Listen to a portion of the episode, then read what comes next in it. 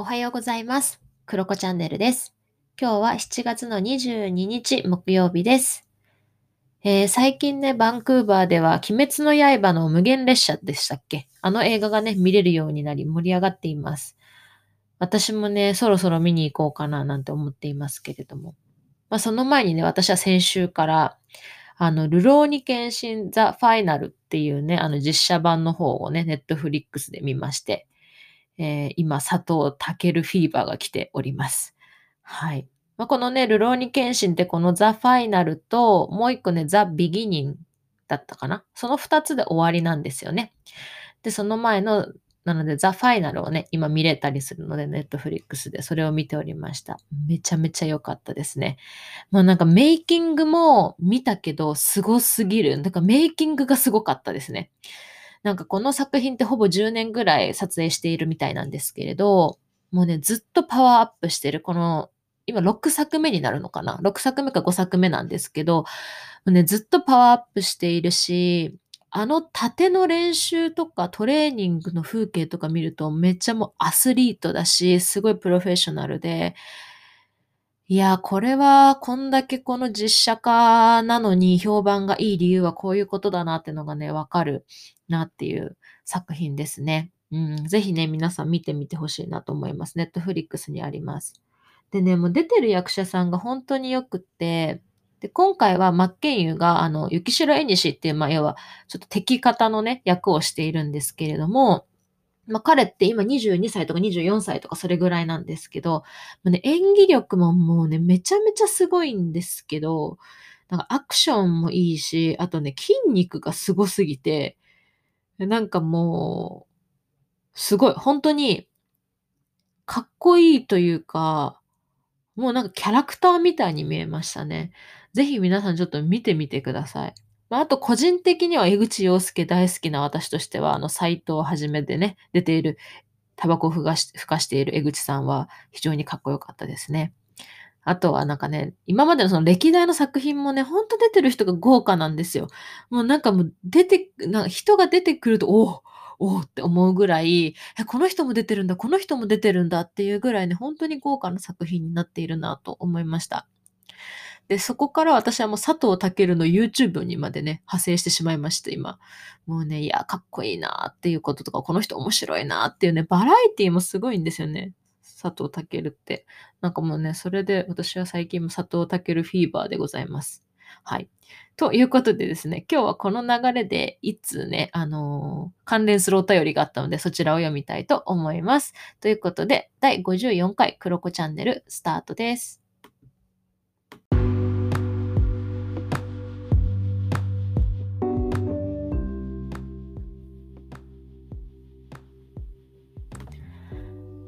はい。ということで、早速お便りをね、読んでいこうかなと思います。えー、ペンネームっていうのかな？ラジオネームっていうんですかね？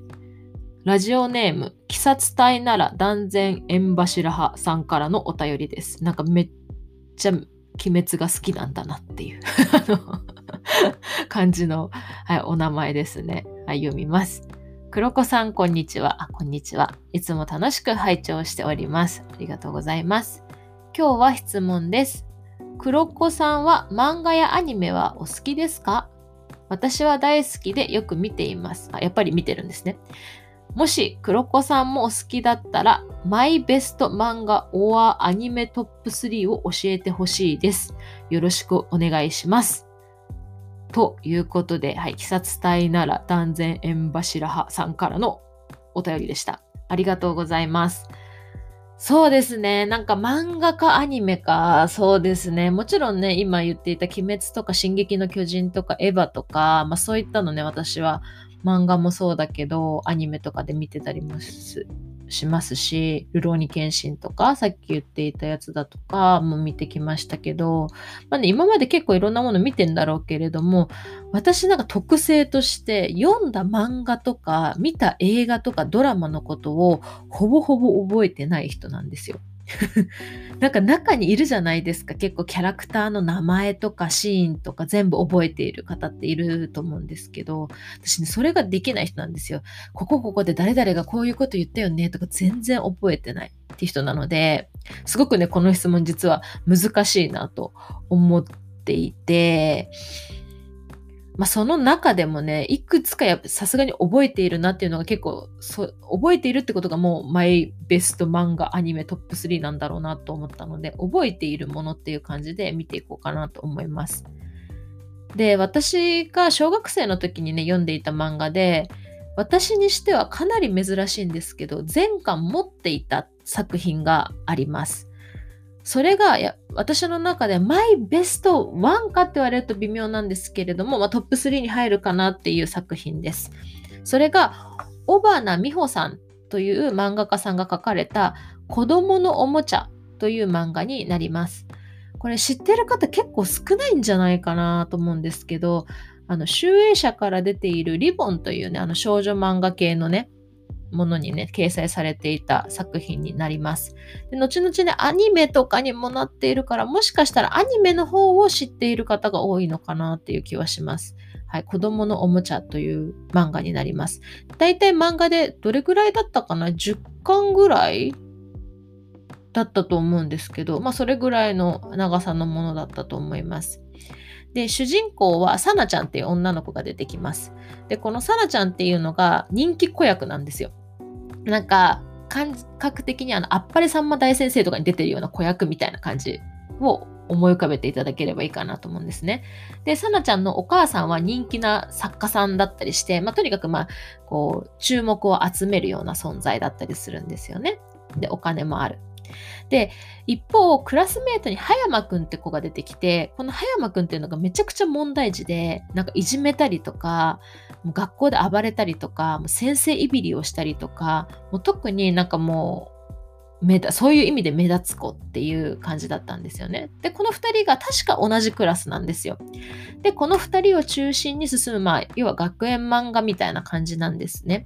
でも、この漫画めちゃめちゃ深くって、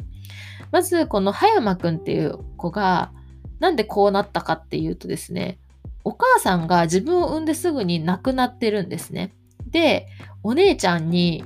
もうお母さんを殺した悪魔の子って呼ばれてずっとこう育ってきているっていう子ででお父さんともちょっと距離があったりとかする関係で、まあ、要は家庭崩壊をしているんですね葉山くんちは。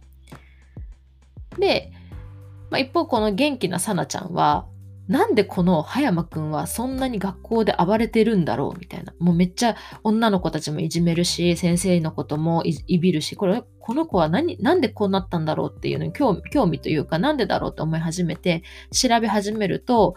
あ、葉山くんちってそういう背景があるんだっていうのが、まあ、見えてくるんですよね。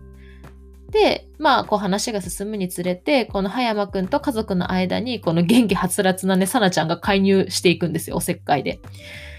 で、まあそういった中で、葉山くんの気持ちが変わったり、家族との関係が変わったり、で、そこに同級生とのやりとりがあったり、で、同級生の中にもいろんなこう心の葛藤があったりする。で、教師との関係性とかも書かれていたりとかする作品なんですね。で、この作品本当に学級崩壊とか学校の体質的な問題とか少年犯罪とか家庭崩壊とかあとまあさなちゃんがその芸能人っていう設定があるのでそのマスコミの報道とかそういったなんかもう本当に今現代の社会問題みたいなところを子供の視点で描いていたり子供の気持ちを入れ込んで描いてるって作品になります。でここまで聞くとめちゃめちゃ暗いじゃんこの作品って思うんですけどこの漫画のすごいのが、これギャグ漫画なんですよ。なんかそれがすごくって、基本的にめちゃめちゃポップなんですよ。書いてあることが。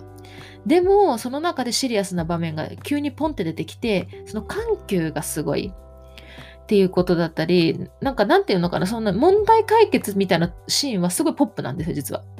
サナちゃんが面白おかしく介入していくって感じがあったりするんだけれども、ポンとその子供の気持ちとかになった時に、静かなシーンがね、こう現れたりするんですよ。